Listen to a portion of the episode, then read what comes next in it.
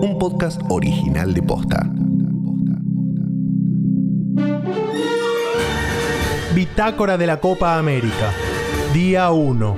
Domingo 13 de junio del 2021. Hoy arranca la Copa América, pero el mundo del fútbol sigue conmocionado por lo que pasó en la Eurocopa con el jugador danés Christian Eriksen en pleno partido entre Dinamarca y Finlandia.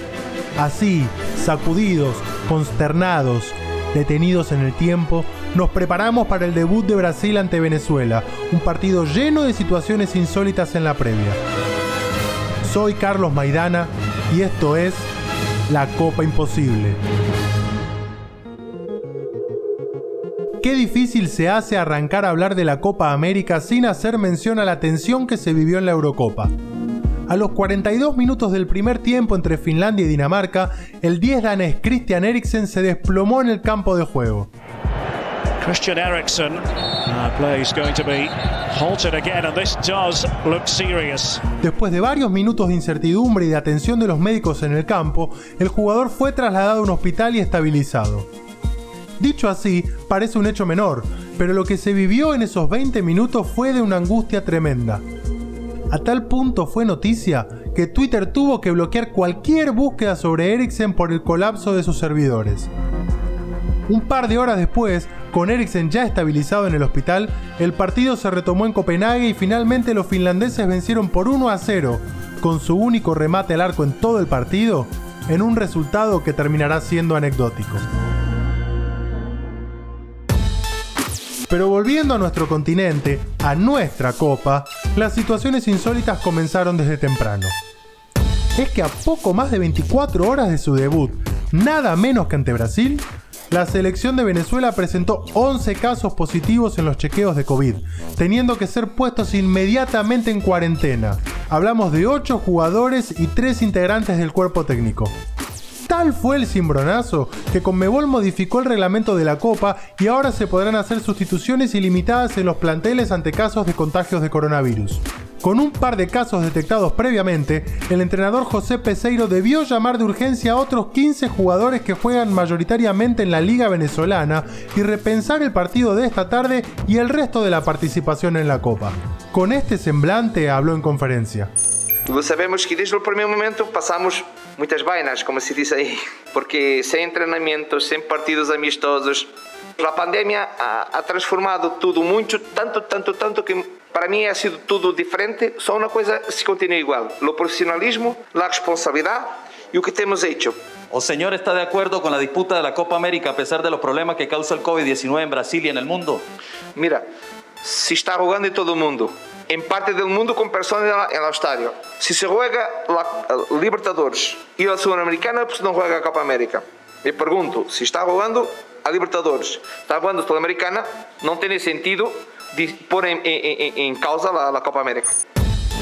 Para entender un poco cuán afectadas quedan las chances de una selección como la venezolana ante esta situación, convocamos a Santiago Nieto de la agencia 11 Ideas, experto en el análisis de Big Data aplicado al modelo de juego. En lo que va de la eliminatoria rumbo a Qatar 2022, Venezuela con apenas 3 goles es la selección que menos goles convirtió. Sin embargo, si analizamos la probabilidad de que sus remates terminen en gol, lo que se conoce como goles esperados, Venezuela pudo haber convertido más de 6 goles. Para esto, tienen dos respuestas, o la mala precisión de los delanteros o un increíble rendimiento de los arqueros rivales. Si con el plantel completo Venezuela llegaba como la selección con menor cantidad de goles, las expectativas de cara al inicio de la Copa con un plantel armado de emergencia no parecen ser las mejores, ¿verdad? Y si encima tiene que enfrentarse a Brasil, que ayer te contaba que no pierde nunca, las cosas no parecen plantearse demasiado favorables para la vino tinto. El otro partido es el que jugarán Colombia y Ecuador desde las 21 en el Arena Pantanal de Cuyabá, una ciudad que queda unas 14 horas si vas desde Brasilia hacia el oeste manejando. Colombia vino un tanto renovada después del empate agónico en la última fecha de eliminatorias ante la Argentina, lo que le permitió seguir a tiro en el quinto puesto de la clasificación. Por su parte, Ecuador, que tiene como entrenador al argentino Gustavo Alfaro, viene de dos golpazos. Un 2 a 0 previsible de visitante ante Brasil y una derrota por 2 a 1 como local ante Perú. Hasta el momento no afectó su tercer puesto en la tabla, pero al menos hizo temblar los cimientos de un equipo que ahora no llega con tanta calma a la Copa. Argentina recién arranca el lunes, pero tenemos buenas noticias. Los testeos PCR dieron negativos a toda la selección, incluido Franco Armani, así que todo indica que volverá a la titularidad luego de las presentaciones de Emiliano Martínez y Agustín Marquesín en el arco. Ojo, el lunes también juega Paraguay ante Bolivia, que para la noche del sábado también presentó un brote de COVID. Mientras algunos medios hablaban de seis jugadores, la Federación Boliviana de Fútbol aseguró que solo hubo tres casos en el plantel, pero evitó precisar de quiénes se trataba, unos copados bárbaros. Entre los rumores se mencionó a Marcelo Moreno Martins, el goleador, y a Carlos Lampe, el arquero. Ah, y al nutricionista. Por las dudas que alguien les revise la dieta, por favor. Mañana por la mañana ya tendremos los primeros dos resultados y vamos a estar esperando por el debut del equipo de Lionel Messi.